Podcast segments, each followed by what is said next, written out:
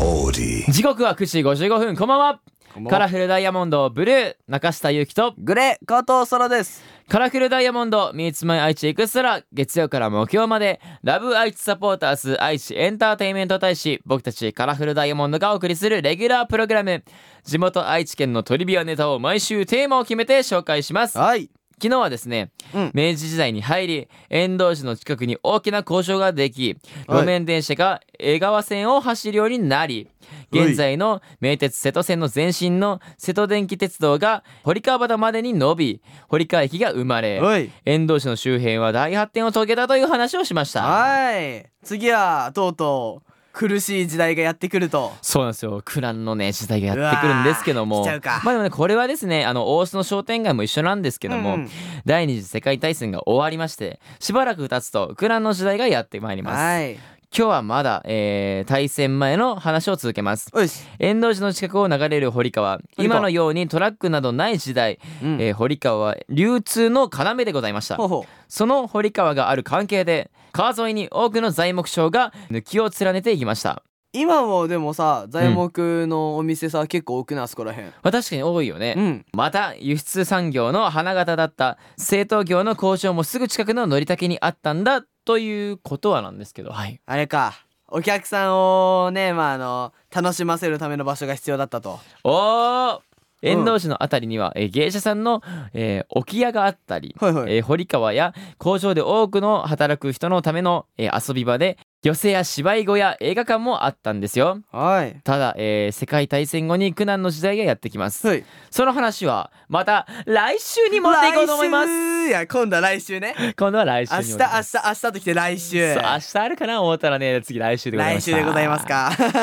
さてこの番組はラジコはもちろんオーディオコンテンツプラットフォームオーディまた Spotify でも聞くことができます、はい今日は中津川市にお住まいのひとみさんのメッセージを紹介していきますおーいカラフルダイヤモンド Meets My 愛知エクストラ今日はカラフルダイヤモンドのアマキュンを聞きながらお別れですカラフルダイヤモンドのブルー中下ゆきとグレー加藤空でしたバイバイさてここからはオーディや Spotify で聞いてくれているあなただけのためにお送りしますはいカラフルダイヤモンドブルー中下ゆきとグレー加藤空です今日紹介するのは中津川市にお住まいのひとみさんひとみさん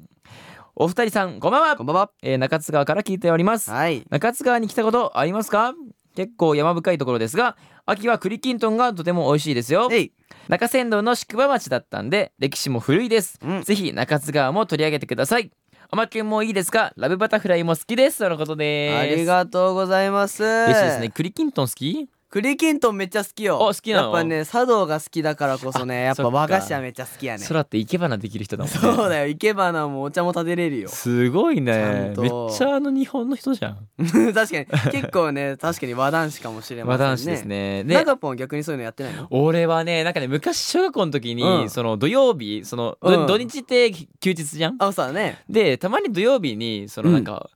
なんかうちの学校はワクワクプラザっていう名ワ前クでワクプラザおうあの円円形校舎があるんですけどそこが空いて、そのなんかその作法とか教えてくれたりとか、えー、すごっなんかその冬の2月とかにはぜんざいが食べれたりとかって言えっすごいてなんか開けてくれるんだけどそこで一すげ回その抹茶作ったことはあるかな。わーむずいよねあれ意外とあれむずいんだよね。意外とむずいよそうなんかさあの順番とかもあるじゃんあのお皿回すとか。あそうあるねあれもなんかねよく分かってなかった俺もむずい よね そう難しかったんですけども、はいまあでもあと最後に「アマキュンもいいですがラブバタフライも好きです」とのことなんですけども最高よラブバタフライ好きだよねめっちゃいい曲俺も好きなんですよね中ポンいいとこあるやん最後にいおいでとのことですねうううみんな来ちゃったやもう今もうこれ聞いた状態で終わりたいからもう終わ ろう最後終わろみんなはいこのおいでを聞いて中津川に遊びに行ってくださういはい以上、えーカラフルダイヤモンドのブルー中下ゆきとグレ加藤空でしたバイバイバイバイ